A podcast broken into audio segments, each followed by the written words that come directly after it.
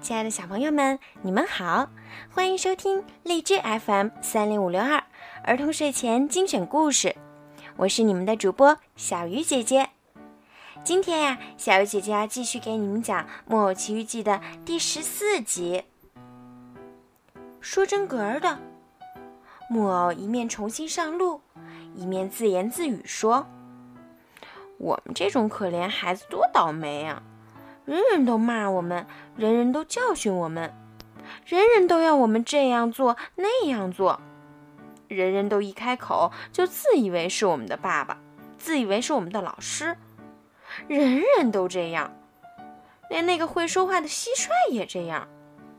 看这会儿，就因为我没听这只讨厌的蟋蟀的啰里啰嗦，他就说我不知道要遇到多少灾难，我还要遇到杀人的强盗呢。哼，还好我不相信有什么杀人强盗，从来就不相信。依我看。杀人强盗全是那些做爸爸的想出来，吓唬吓唬夜里想出去的孩子的。就算我真在路上碰到他们，难道我会害怕他们吗？我根本不怕。我要走到他们面前，对他们叫着说：“哎，杀人强盗先生，你们要把我怎么样？记住吧，可别跟我开玩笑！去你们的吧，别开口了。”我这番话说的那么绝，那些倒霉的杀人强盗啊，我好像已经看见他们了。他们像阵风似的逃走了。万一他们凶神恶煞，偏不逃走呢？那有什么？我逃走就是了，事情不就结了吗？可匹诺曹没能把那套大道理说完。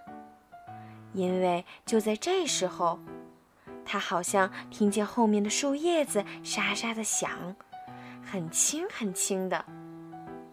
他回头一看，就看见黑地里有两个难看的黑影。这是两个人，全身用装炭的口袋套着，踮起脚尖儿，一跳一跳的紧紧追来，活像两个鬼怪。他们真在这里，匹诺曹心里说了一声。他不知把四个金币藏到哪儿好，一下子把它们藏到了嘴里，正好塞在舌头底下。接着，他想逃走，可是刚迈腿，就觉得胳膊给抓住。听到两个瓮声瓮气的可怕声音对他说：“要钱还是要命？”匹诺曹没法回答，因为嘴里塞着金币。他做了成千个怪脸，成千个手势，要让对方一一。他们从口袋上眼睛的地方那两个小窟窿里望出来，明白。他是个穷木偶，口袋里连一个铜子儿也没有。拿出来，拿出来，别装傻了，把钱拿出来！两个强盗且威吓的口气大叫。木偶用头和手表示没钱。不把钱拿出来，就要你的命！高的那个强盗说。要你的命！另一个跟着又说了一遍：“要了你的命，还要你父亲的命，还还要你父亲的命！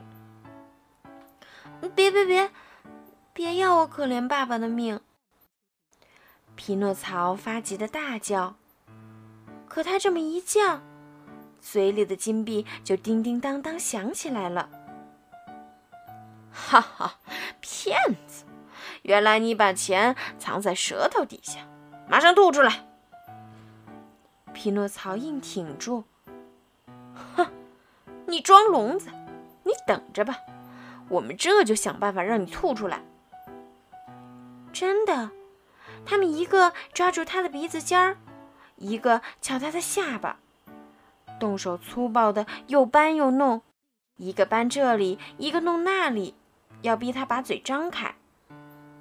可是没用，木耳的嘴像粘在一块儿，钉在一起。于是矮的那个拔出一把很大的刀子，想用它做杠杆或者凿子，插到他的上下嘴唇之间。可匹诺曹快得像闪电，一口把他的手咬断了，接着把咬下来的手吐出来。诸位想象一下，它有多么神奇吧！因为它吐在地上的不是人的手，而是一只猫的爪子。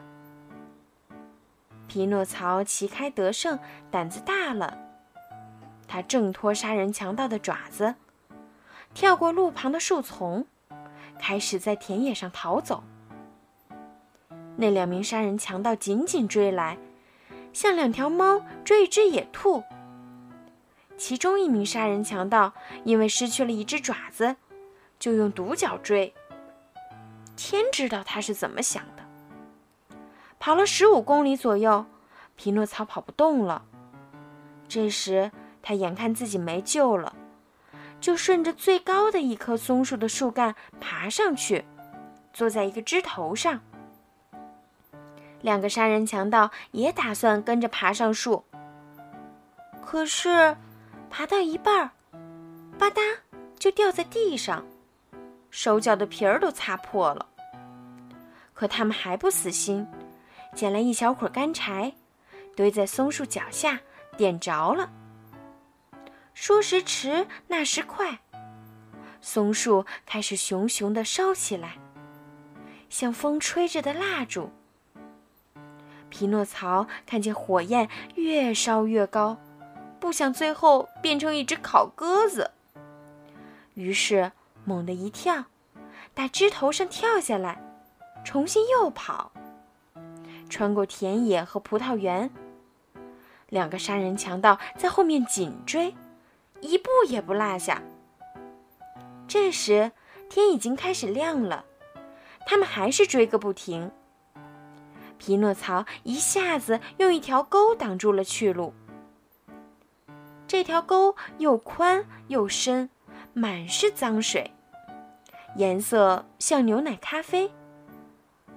怎么办？一、二、三！木偶叫着。猛跑两步，一跳就跳到了沟那一边儿。